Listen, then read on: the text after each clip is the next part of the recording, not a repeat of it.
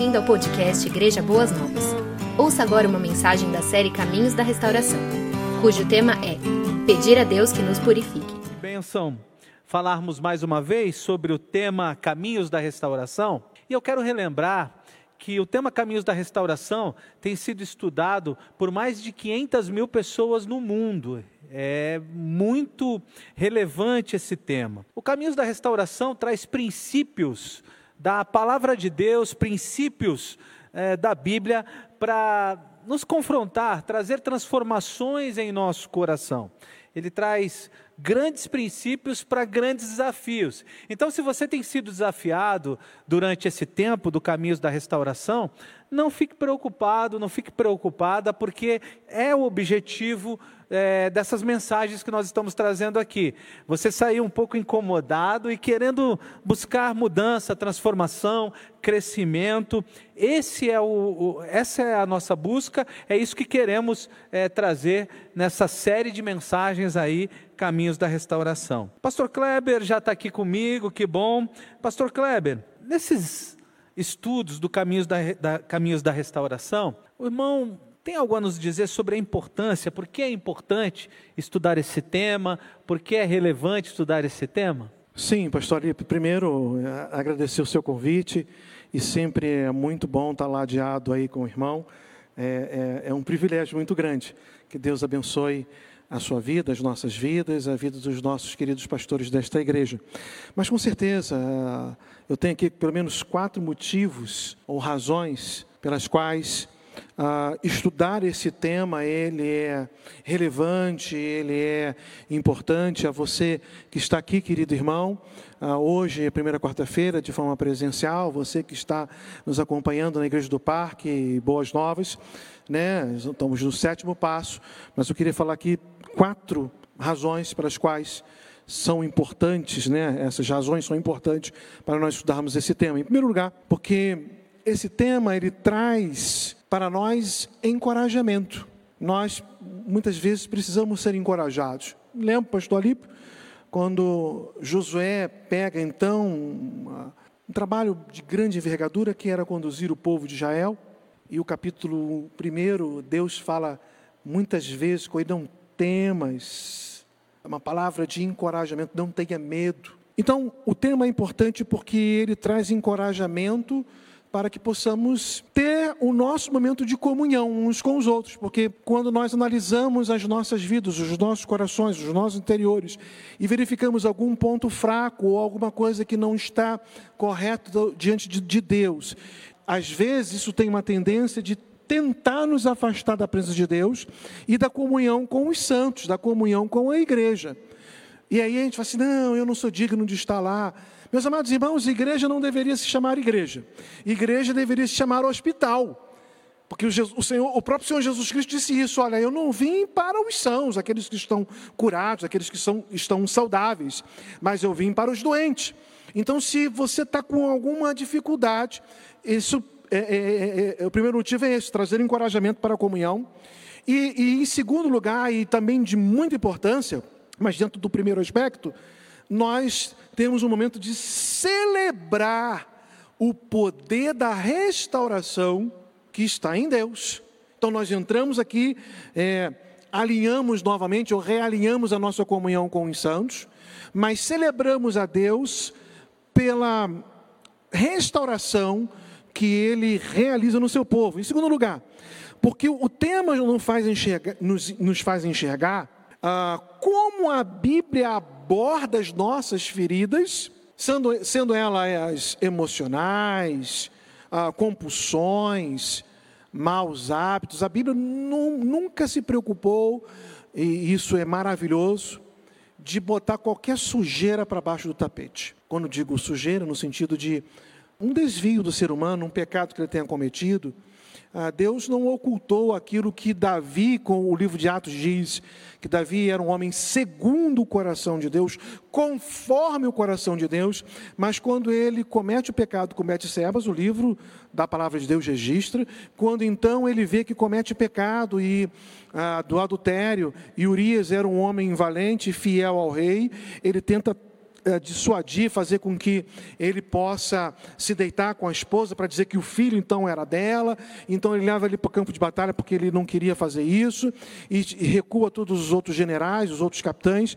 E aí Urias é morto, então ele comete, Davi comete um assassinato. E logo um pouco mais à frente, Davi vai fazer uma contagem, vai fazer um censo quando Deus fala que ele não deveria fazer. E a Bíblia registra tudo isso. Então a Bíblia ela vai abordar as nossas feridas em terceiro lugar, porque é, é, esse tema, ele nos conduz, através dos passos, ao caminho de cura, pastor Alípio.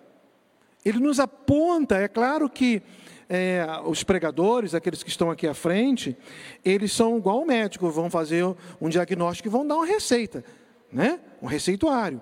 É a igreja do Senhor Jesus Cristo que precisa tomar um remédio.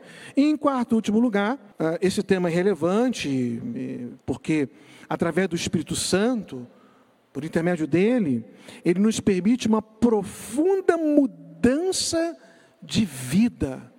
Porque os passos, começando por aquele que é da negação, você precisa admitir que o seu erro você não quer admitir, e a partir do momento que você vai admitindo, você vai experimentar em Cristo Jesus uma profunda mudança na sua vida. Eu queria elencar essas quatro razões, pastor, que eu entendo ser relevantes para o nosso momento. Excelente.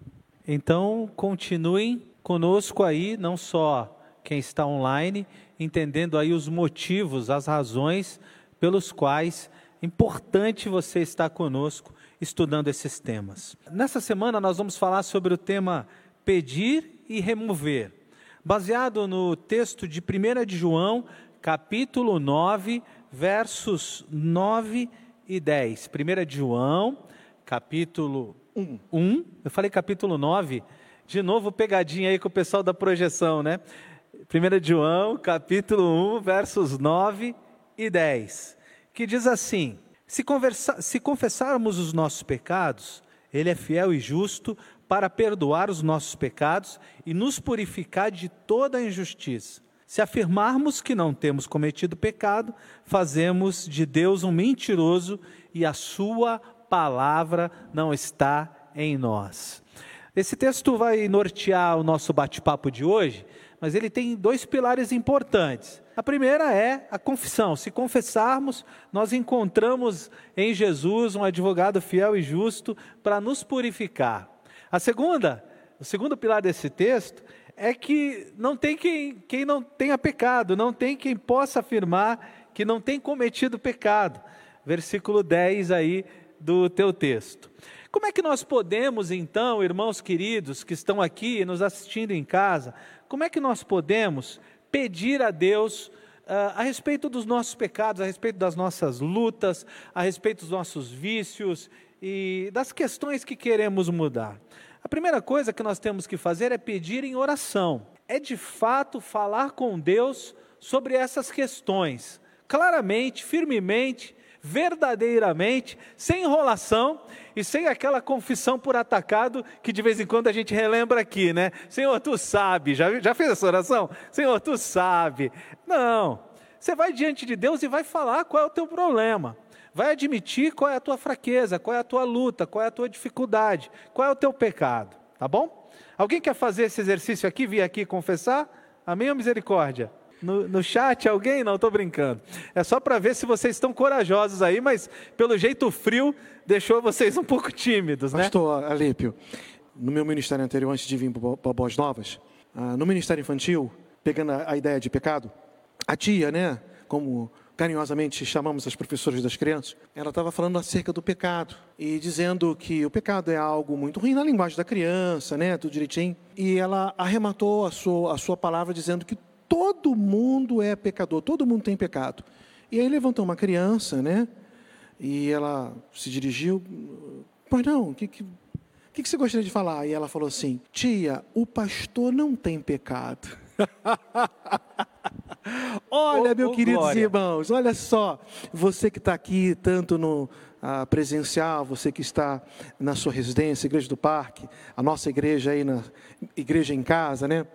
A nossa responsabilidade como líderes da igreja, ah, e não só a nossa por sermos pastor, mas de todos nós, como exemplo para os nossos filhos. É, é, é algo muito importante, mas, mas é, ao mesmo tempo, ah, nós somos falhos.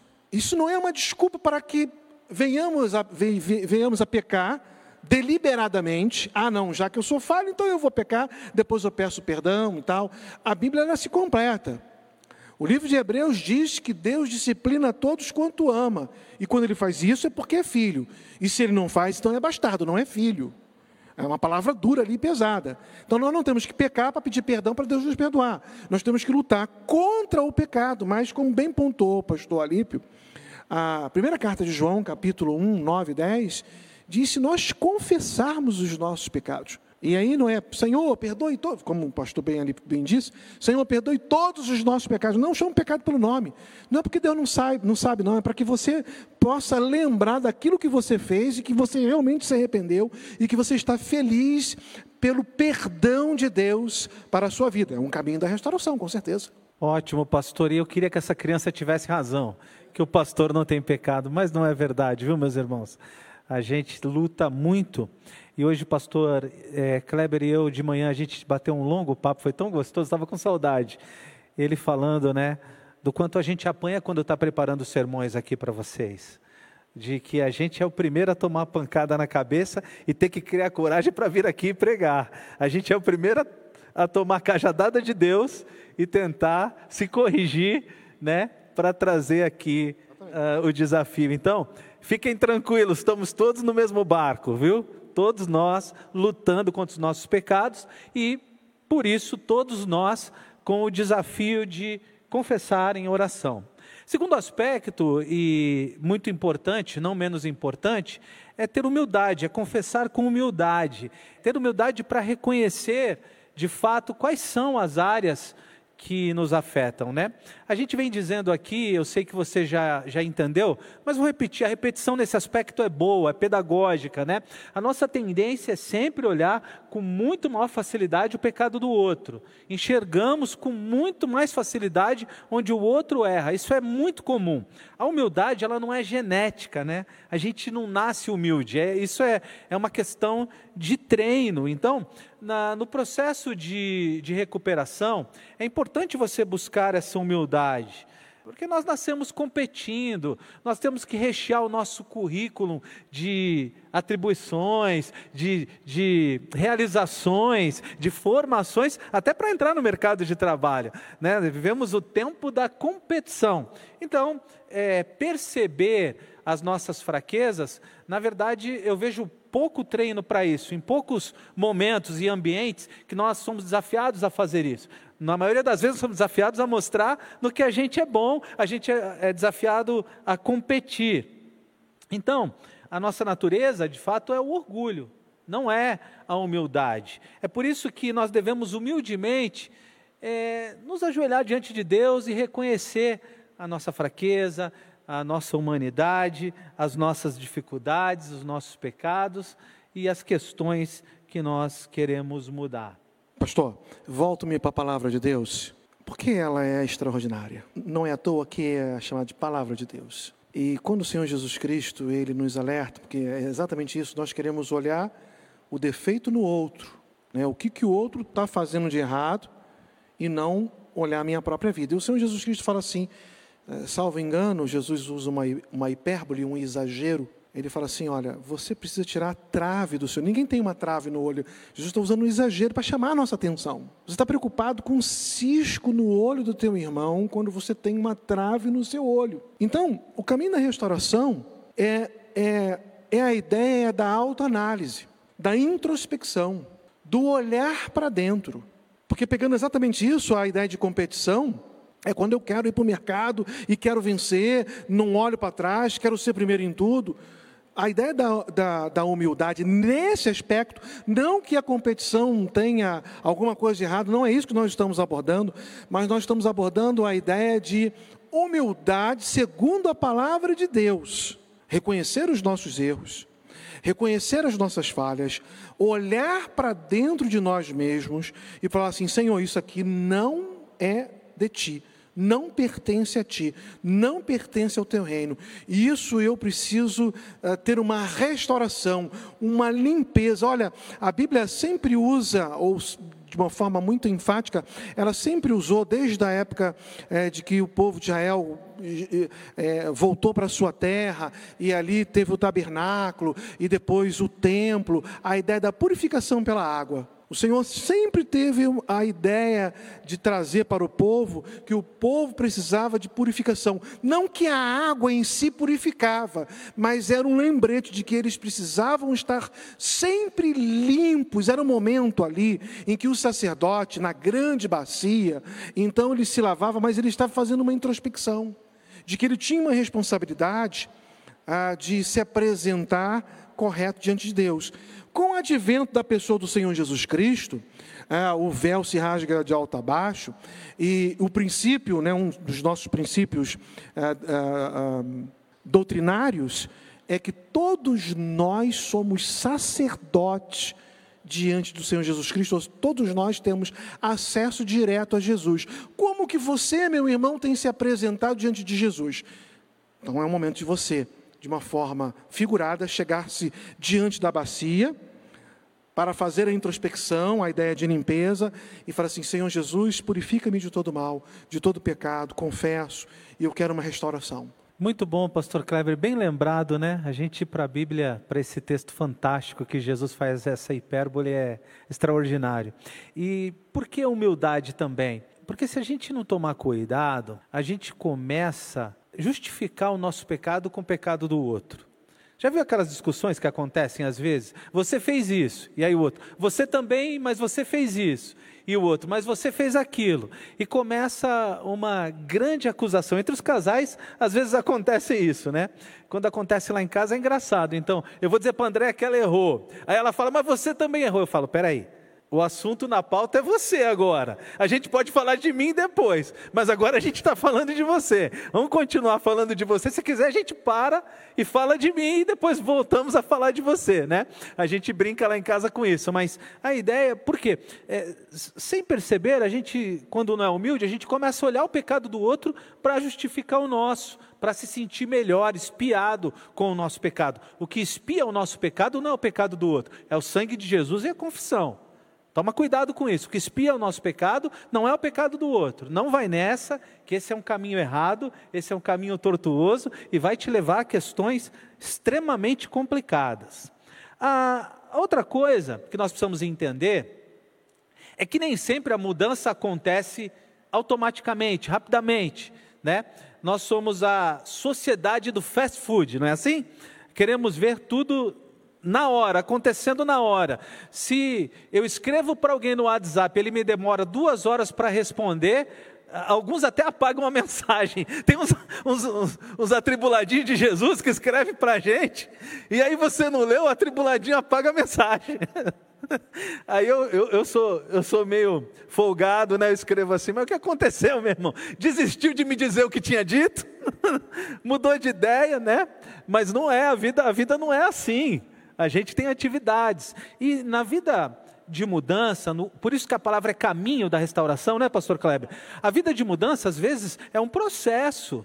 Você precisa ter paciência. É, tem alguma área da tua vida que você já pensou em desistir de si?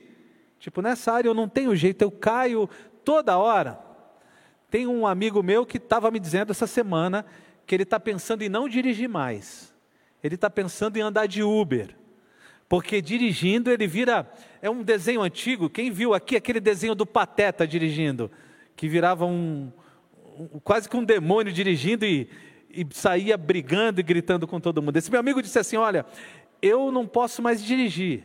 Eu acho que a partir de hoje eu vou andar de Uber, porque eu brigo, eu discuto, eu xingo, eu fico nervoso. Eu não sou a mesma pessoa quando sento atrás do volante. Eu estou desistindo de mim. Aí eu falei para ele: caminho da recuperação. Você precisa entender o processo das coisas, precisa entender o tempo das coisas, precisa entender que a luta é diária e que você não deve desistir, não deve chegar e, e deixar aquele pecado de lado e falar assim: com aquilo eu não lido mais porque eu já desisti de mim, eu sou Gabriela, eu nasci assim, eu vou sempre, sempre assim, vou morrer assim. Negativo. Precisa entender o processo. Porque muitos dos pecados e das lutas e dos vícios e das questões que temos na vida, elas entraram na nossa vida como um processo. Então, claro que Deus pode tirar na hora, viu, irmãos? Não estou tirando aqui de forma alguma o poder de Deus. Deus pode. Como Deus cura? Ele cura na hora e pode usar os médicos na cura, pode usar o tratamento, o remédio na cura. É a mesma questão. Deus pode fazer sim, mas o processo natural pode ser lento. Então, não desista de si, tá bom? Alguma coisa sobre isso, pastor Kleber? É interessante, pastor Alípio, porque é, na administração, quando nós falamos de mudança, são três pontos ali que a administração gosta muito de bater. Dizer que a, a mudança ela causa medo, um certo desconforto, uma incerteza, as pessoas ficam ali, e agora? Né? É, medo, incerteza, e uma outra que eu, daqui a pouco eu lembro. Então, a gente precisa dar, dar tempo ao tempo. No, no nosso caso aqui, espiritual, nós precisamos, irmãos, dar tempo ao tempo. Nós precisamos desejar muito a mudança em Cristo Jesus. Ter paciência para que ela possa ocorrer nas nossas vidas e nos nossos corações. Como bem o pastor Lipe disse, muitas vezes eh, Deus vai, né, estala o dedo assim, metaforicamente falando, e a coisa acontece rapidamente. Mas nem sempre é assim, porque Deus tem uma maneira didática de nos ensinar, e, e a maneira como eu enxergo é processual. Deus usa toda uma processualística para que a mudança ela possa ser introjetada no seu íntimo e ali você possa aprender com aquilo para que você não venha repetir o futuro.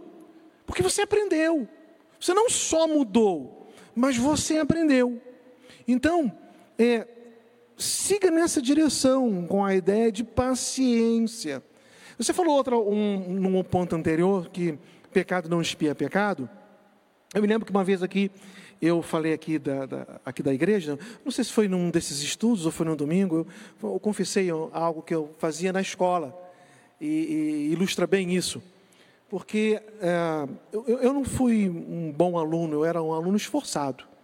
Nunca repeti de ano porque eu tinha medo de repetir. Então eu estudava, decorava bem as coisas e tal, enfim. Então, sempre fui muito bem, sempre fui esforçado. Mas, às vezes, eu não tirava boas notas. Na minha época, a média era cinco, né? No primário, no ginásio, né? E, às vezes, eu não tirava uma boa nota. Então, eu tirava, assim, cinco e meio, seis. Aí, eu ia atrás de quem tirou menos do que eu, para tentar confortar o meu coração. Eu falei assim, e aí, você tirou quanto? Tirei oito. Tá, não, esse aí, não quero papo, tirou oito. Aí, e você? Ah, rapaz, eu tirei quatro. Eu falei, uh, rapaz, você tirou quatro. Uh, que coisa. Mas o meu coração, no fundo, no fundo, estava alegre, porque alguém. Mas isso está errado. A gente querer desejar olhar que o pecado do outro é maior do que o meu, para poder acalentar o meu coração e tentar espiar o meu erro, não é assim. Não, ah, não, olha, eu, eu falo uma mentira, mas aquele outro lá fala é uma mentirona, então ele deve muito mais do que Deus do que eu. Não. Pecado não. Isso foi muito, muito inteligente, pastor. Pecado não espia pecado. Não espia pecado, é. Mas na verdade eu estou dando risada aqui porque eu sou mais pecador que você. Agora eu vou disputar do jeito errado. Não é quem é menos, é quem é mais. Porque eu fazia isso na minha aula de hebraico no seminário, irmãos. Eu tentava achar quem tirava uma nota pior do que eu. Já imaginaram o dislexo estudando hebraico? Vocês já imaginaram o que é isso? É uma coisa de, de doido, viu, irmãos? Mas, muito legal, Pastor Kleber, obrigado pela participação. E a gente também precisa é, agir de forma construtiva. Ah, então, a gente, o processo, vamos lá.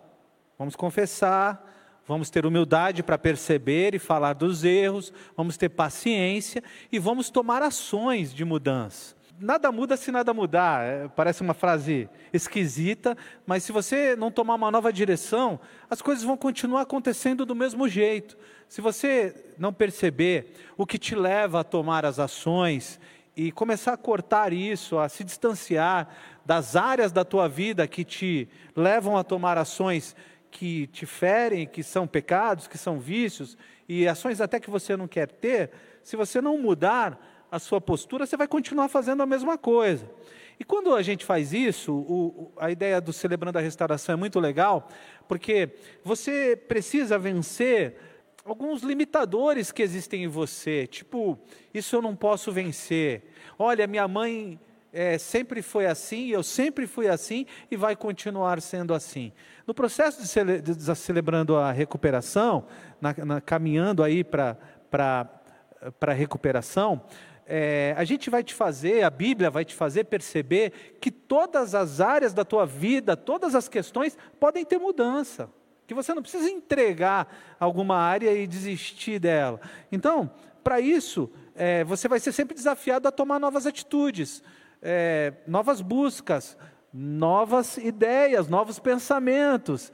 E assim, isso vai fazendo você ter atitudes construtivas, não agindo mais baseado no medo ou nos traumas que um dia você teve, não agir mais baseado na comparação, como falamos aqui, mas é, agir conscientemente, é, caminhando tua vida, dirigindo tua vida para distante desses pecados que tanto te incomodam e que tanto incomodam pessoas que não deveriam existir na sua vida. E é a palavra agir ela é muito correta nisso, porque muitos dos nossos pecados, não todos, mas muitos, eles têm a ver com reações. Somos provocados e reagimos. Quando nós tomamos a direção da nossa vida na, na mão, com Jesus, claro, Jesus dirigindo conosco, e Ele dirigindo, dirigindo para nós, muitas vezes, a gente já não reage, a gente pensa, a gente reflete, a gente decide, a, é, a gente toma o controle das coisas e dá o controle das coisas ao Espírito Santo de Deus. E aí, de fato, é, as coisas mudam de verdade. Legal, gente? Até aqui estão comigo, o pessoal que está assistindo aí, está tudo bem? Pastor, alguma coisa? Sim, é, é, ah, eu quero só. Uh, não sei se eu posso chamar de complementar, que você foi tão maravilhoso na sua fala. Imagina, pastor. Mas a Cláudia tem uma frase, e ela sempre repete essa frase sobre essa ideia de, de, da forma construtiva, agir de forma construtiva. E ela fala assim, ó, não devemos destruir o que restou, mas reconstruir o que está faltando. Puxa. Então, às vezes a gente olha para nossas vidas e vê alguma coisa, alguma falha, algum erro, alguma coisa que aquilo que eu falei no início quer, quer nos afastar da comunhão, porque a intenção do diabo, lá em João capítulo 10, 10, o ladrão vem senão para matar, roubar e destruir, é exatamente essa: roubar a nossa fé, matar a nossa comunhão, destruir para nos tirar da presença de Deus. Não, meu amado irmão, quando você analisar alguma coisa, primeiro, o caminho da restauração, eu vou falar isso daqui a pouco, ela vai permear aí, ela vai fazer com que você trilhe o caminho da santificação. Não tem outro caminho para o crente uh, diferente para que você possa chegar a um estado de ser santo, porque Deus é santo, se não for o caminho da santificação.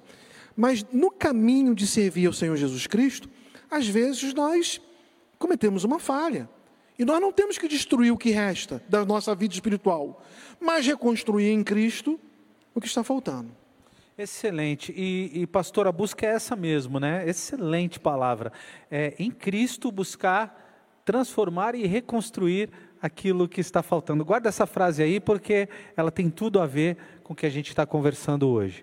E aí, irmãos, terminando os dois últimos pontos aí, a gente vai aqui para as nossas perguntas, perguntas de esclarecimento. Uh, nós precisamos receber a ajuda de Deus nesse processo e a ajuda das pessoas. A ajuda de Deus, acho que você já entendeu. Eu vou falar um pouquinho sobre a ajuda das pessoas. Eu conheço muitas pessoas que eu chamo de carreira solo. Você conhece gente assim?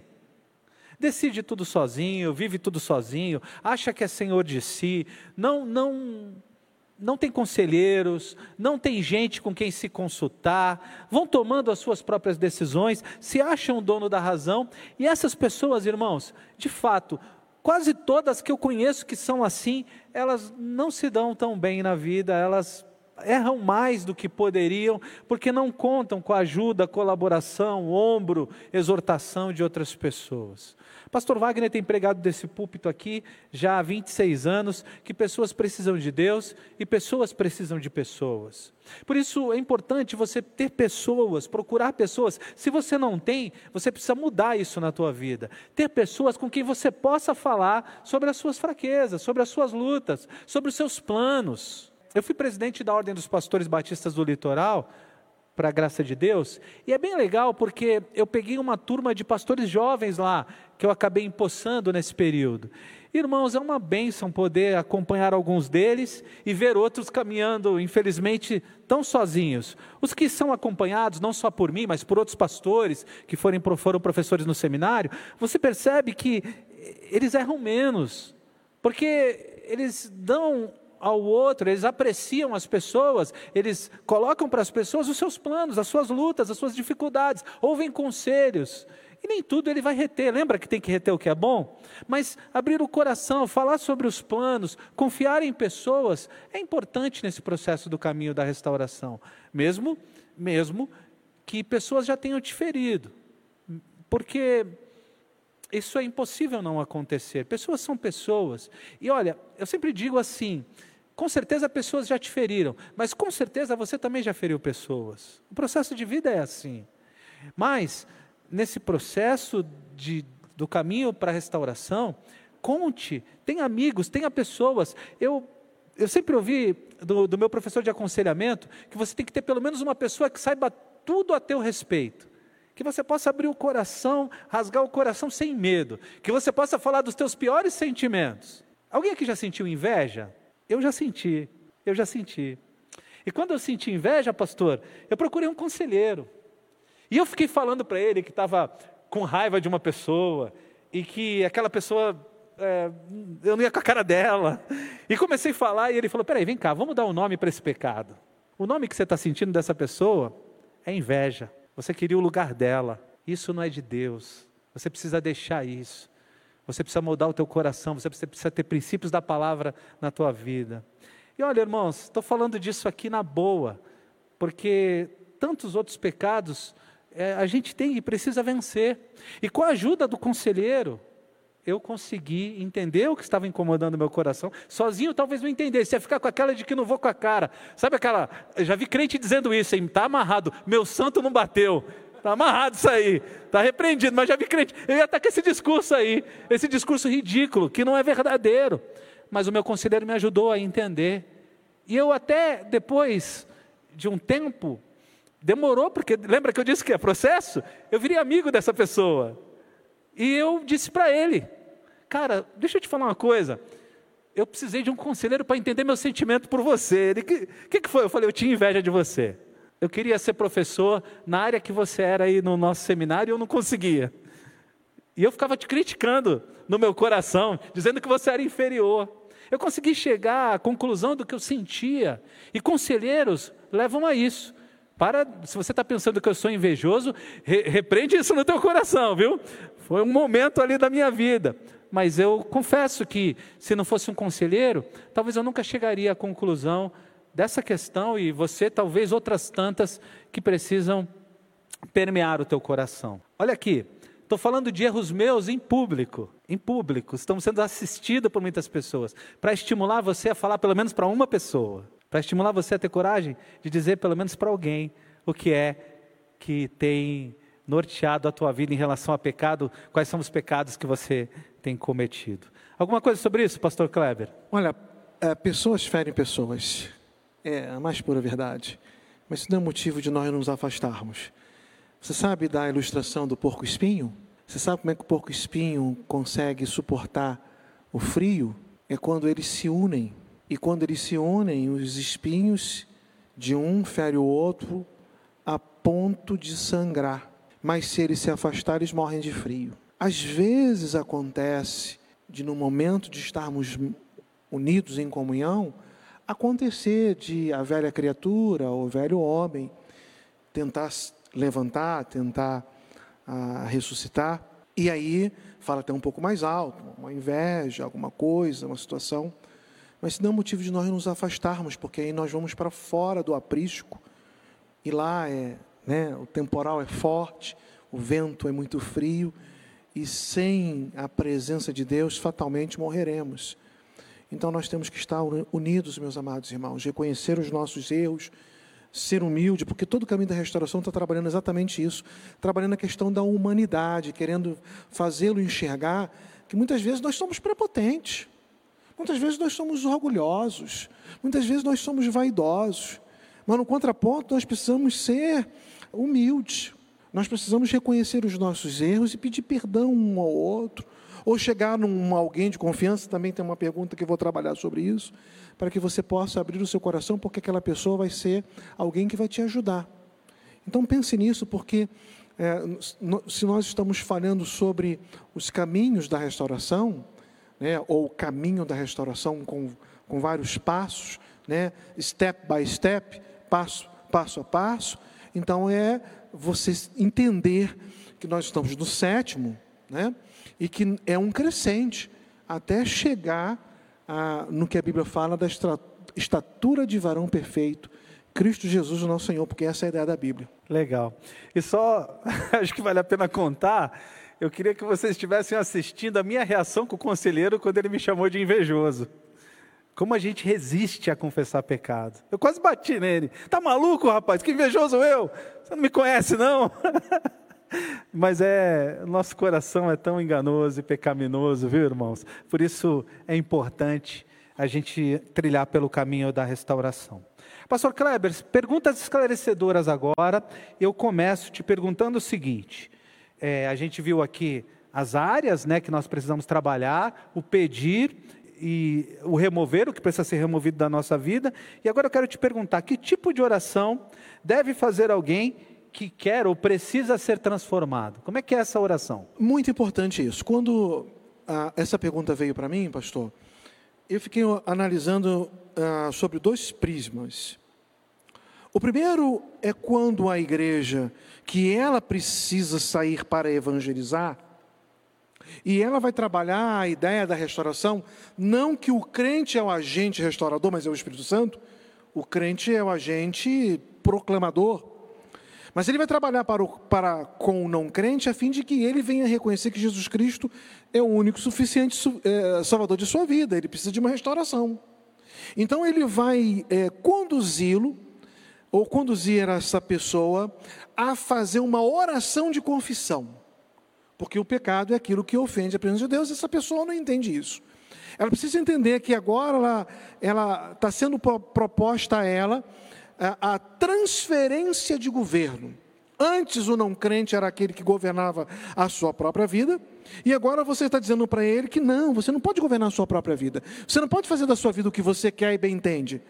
Você precisa entregar o governo da sua vida nas mãos de Jesus Cristo. Portanto, você precisa fazer uma oração de confissão e, e ao mesmo tempo entrega, permitindo que o Espírito Santo agora seja o agente que vai governar, que vai mandar, é, que vai dominar na sua vida. É, você vai matar as suas vontades, o seu querer, os seus desejos. Então, essa oração precisa ser feita e você precisa entender que no final do seu, do seu evangelismo, você precisa fazer uma proposta, um convite de que essa pessoa venha confessar a Jesus Cristo, fazendo uma oração de entrega, de confissão, de, de contrição, né? É, tudo isso. Mas também, um segundo prisma, é o crente. Porque na nossa caminhada espiritual, muitas vezes ela acontece de forma uh, gangorrar, né? Fica, ficamos numa gangorra. Às vezes nós estamos aqui no alto, estamos bem, estamos né, firme com Jesus, e uma comunhão, aquela coisa gostosa, mas às vezes alguma coisa acontece, deixamos de vigiar, deixamos de, de olhar para Jesus e vamos olhar o mar e vamos afundar igual Pedro. Meu amado irmão, a segunda oração, é, é, ela precisa ter algum, alguns elementos, porque é exatamente isso que eu queria falar para você, que eu falei anteriormente que queria falar agora, que a nossa vida, o caminhar da nossa vida é o caminhar da santificação. Não existe outro caminho, irmãos. Eu, eu, quando, eu, quando eu pregava isso na igreja que eu era pastor, eu sempre usava a ilustração do sítio do pica-pau amarelo. Talvez você que é muito novo, acho que o sítio Pica-Pau Amarelo nem existe mais.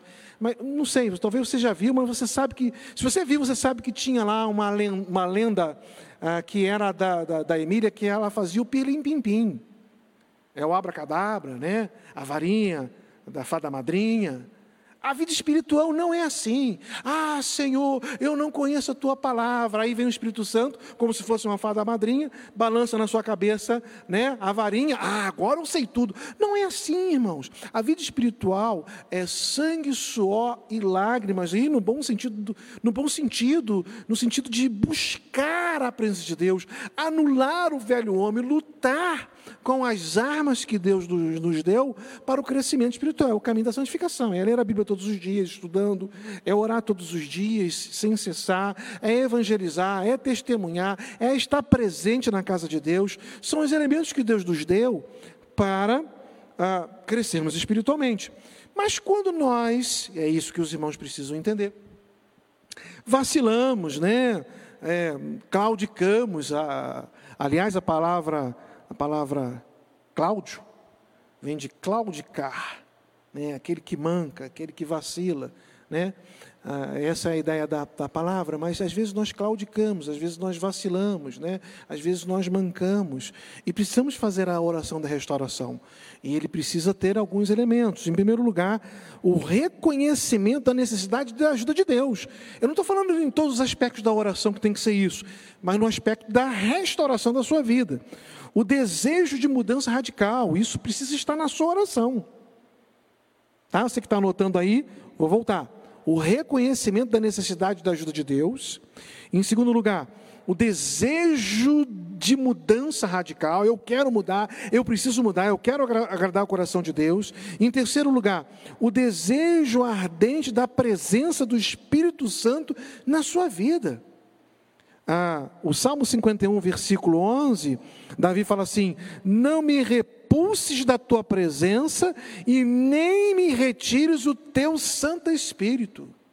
Davi estava pedindo para não tirar o Espírito Santo dele.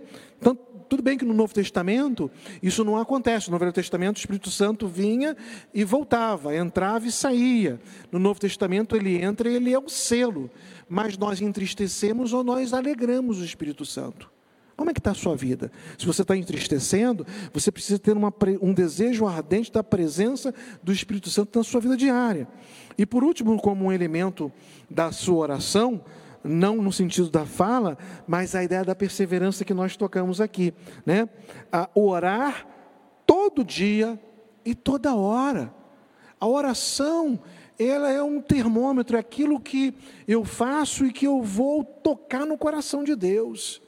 E é o diálogo, é o falar com o Pai das minhas necessidades, das minhas angústias, das minhas aflições, dos meus medos, mas também das minhas fraquezas. É o momento de eu entrar no quarto e falar assim: Senhor, olha, eu sou fraco nessa área. Abre o bocão, meu irmão, e fale com Deus os seus problemas, os seus pecados, as suas fraquezas e o desejo ardente do Espírito Santo mudar a sua vida. Nós não somos super-homens. Uma vez, um pastor do Rio de Janeiro, ele falou que se cortar o braço de um pastor, não vai sair nem água benta e nem óleo ungido. Sai sangue, nós somos seres humanos normais, ah, sujeitos a falhas, e muitas vezes nós falhamos. E nós temos que fazer esse tipo de oração para buscar a restauração em Cristo Jesus. Amém. Pastor, o relógio está contra a gente. Então, nós vamos fazer só mais uma pergunta e gostaria que o pastor respondesse para a gente. Uh, o que seria, pastor, uma oração humilde? E o que seria uma oração sem humildade? Para a gente entender bem aí essa questão. Só antes de passar a palavra para o pastor, você viu a história do Cláudio aqui, né? Na minha terra a gente ia dizer assim: para de dar mancada. Fica, não fica dando mancada aí, meu irmão. Pecar é, é, é, realmente da mancada aí seria no linguajar do carioca, viu? Do carioca não, do caiçara. Do carioca também acho que é, né? Da mancada. É, da mancada. Tá vacilando. Tá vacilando. É, é, o carioca tá vacilando, tá vacilando. Mas é, quando essa pergunta também veio, logo me veio à mente a parábola que Jesus conta lá em Lucas 18, ah, de 9 a 14. Se você está com a sua Bíblia quiser abrir aí agora tanto na sua casa, igreja do parque, Boas Novas, os irmãos aqui no presencial. Lucas 18, Lucas 18, de 9 a 14. Ah, Jesus, ah, o texto fala assim: Há alguns que confiavam em sua própria justiça e desprezavam os outros, Jesus contou esta parábola. Dois homens subiram ao templo para orar. Um era fariseu e o outro publicano. O fariseu em pé orava no íntimo: Deus, eu te agradeço porque não sou como os outros homens, ladrões, corruptos, adúlteros, nem mesmo sou como este publicano. Eu jejuo duas vezes por semana, eu dou o dízimo de tudo quanto que ganho. O texto continua e fala assim: Mas o publicano ficou à distância, ele nem ousava olhar para o céu, mas batendo no peito dizia: Deus, tem misericórdia de mim, que sou pecador. Eu lhe digo que este homem e não outro foi para casa justificado diante de Deus, pois quem se exalta será humilhado e quem se humilha será exaltado. Aqui, meus amados irmãos, ah, o evangelista nos mostra Jesus contando uma parábola exatamente de duas orações, uma que a, a maneira como você deve proceder, que é a maneira humilde, e a outra é como você não deve proceder, que é a maneira arrogante, prepotente, né, vaidosa. E, e, e aqui, pastor Alípio, é um resumo de tudo que nós falamos. Não sou como este adúltero, né? não sou ah, como essa pessoa aí que está fazendo as coisas erradas, corrupto, ladrão, querendo justificar pecado com pecado. Não é assim que oramos ou que devemos orar, mas nós devemos ser humildes. É interessante que uma ilustração para a humildade, pastor Alípio, é uma igreja que fez um, né, um, um como é que chama? Uma, uma ah, me fugiu aqui o termo aqui. Ele queria ver quem era o mais, o mais humilde da igreja. Uma competição? Competição. Aí, ó, tem a ver com o nosso estudo. Fez uma competição para ver quem era o irmão mais humilde da igreja. Aí, as pessoas, puxa, quem é o mais humilde da igreja? Aí olharam para o irmão que antigamente tinha a figura do introdutor, né? Ah, é o irmão João, o nosso introdutor. Aí todo mundo votou nele e, e tinha uma medalha. Aí ele foi chamado à frente, foi reconhecido como o irmão mais humilde da igreja, deram a medalha para ele. No outro domingo, o irmão João ostentava a medalha no peito, os irmãos entravam, ele, está vendo?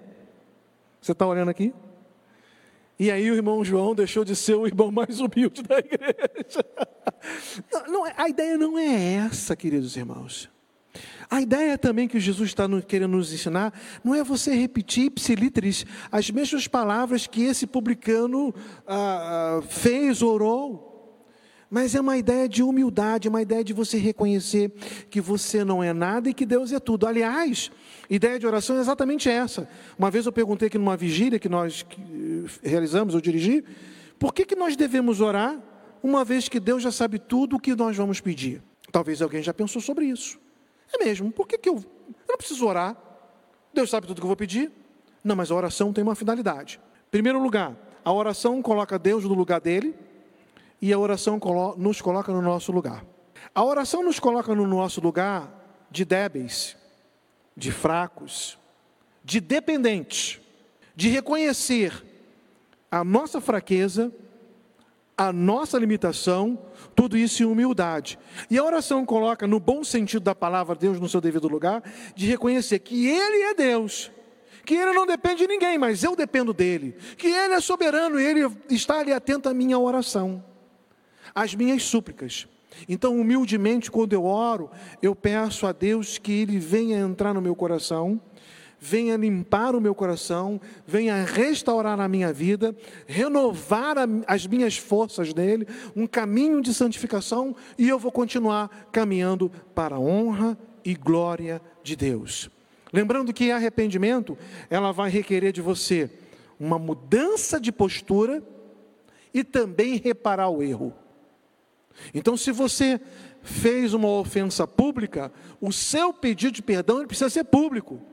Eu não posso aqui e ofender aqui o, o irmão, Carol que está aqui, é Carol, né? Está de máscara, máscara atrapalha muitas vezes, né? E aí eu falo assim, ah, irmãos, a Carol isso e aquilo e outro, e eu ofendo a Carol na frente de todo mundo, depois eu me arrependo, eu chamo a Carol no canto, ó, oh, Carol, naquele dia eu fiz isso, me perdoe. Não, irmãos, Eu tenho que vir aqui publicamente. Assim, irmãos, olha, eu estou reconhecendo que eu fiz isso. Se eu ofendi publicamente, eu também quero me reconhecer o meu erro publicamente.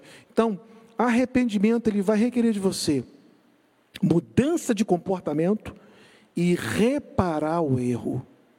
É difícil, viu? Não é fácil não, mas é a exigência de Deus, é a ideia de metanoia lá no grego. É exatamente essa ideia de mudança radical de mente, de pensamento, mas reparar o erro. Né? A ilustração é a ideia da inveja. O meu vizinho tem uma vaca, eu também tenho uma. A minha vaca dá 5 litros de leite por dia, a do vizinho dá 20. E aí eu mato a vaca, a vaca do vizinho, porque eu fico com inveja, porque dá mais leite do que a minha. Lá na frente, eu reconheço que fiz o mal e vou no vizinho e falo assim: Ah, vizinho, foi eu que matei a sua vaca, você me perdoa? Não, né, eu tenho que chegar lá, vizinho, olha, fui eu que matei a sua vaca e estou trazendo uma que dá 20 ou mais litros de leite e quero lhe pedir perdão. Precisamos reparar o erro muitas vezes. Eu, é a exigência de Deus. Eu, pecador aqui, já pensei que podia dar a minha que dava 5 litros de leite, viu, pastor? Não, estou brincando. Só um sinal aqui para mim se eu posso ficar de pé, se eu saio do enquadro, se Vamos ficar de pé para encerrar então, meus irmãos queridos, que o tempo urge. Pastor, vamos ficar de pé aqui e despedir os nossos irmãos que estão aqui, os nossos irmãos que estão em casa. Que alegria ter você aqui conosco, meu irmão. É uma emoção mesmo, de novo, depois de tanto tempo, ver você aqui e cultuar o Senhor junto com você. Que bênção! E o caminho da restauração, meus irmãos, nada mais é do que uma busca, uma busca incessante para ver Deus tocando o teu coração e a tua vida para ver Deus fazendo de você uma pessoa mais santa, para ver Deus fazendo de você alguém em que Ele se agrade, para Deus, para ver Deus fazendo de você é, dia a dia alguém que busque a vontade dele, alguém que é, pague o preço da santidade, alguém que se coloque diante de Deus para ser transformado na caminhada da vida. E para que tudo isso? Como o pastor Kleber começou esse culto, para que o mundo lá fora nos olhe e reconheça Cristo. Talvez sejamos a única Bíblia que as pessoas vão ler. Alguns não vão chegar perto das Escrituras, mas vão chegar perto de cristãos. E quem está te lendo, está lendo o quê? Quem está me lendo, está lendo o quê? Temos a grande responsabilidade de ser a Bíblia que as pessoas vão ler. Pastor Kleber, pode orar pelas nossas vidas, pelos nossos irmãos encerrando. Talvez você esteja aqui, talvez na sua casa e precise se dobrar diante do Senhor. Não fisicamente, mas o teu coração. Talvez precise se render, falar com Ele sobre questões que Ele falou ao teu coração essa noite. Faça isso, não perca a oportunidade. Renda-se diante do Senhor. Pastor Kleber vai orar pela tua vida e o Senhor fará grandes coisas em você, com certeza. Grandioso Deus e Pai eterno. Muitas vezes nós temos dificuldades de reconhecer as nossas falhas, os nossos erros. Muitas vezes né, até sabemos que estamos num caminho errado. E até gostamos daquele caminho. E queremos ocultá-lo, mas isso não é certo. Se há alguém aqui, tanto presencial nas suas casas, igreja do parque, nessa situação, necessitado do caminho da restauração, ah, Senhor Deus, restaure a sua vida opere no seu coração de forma extraordinária.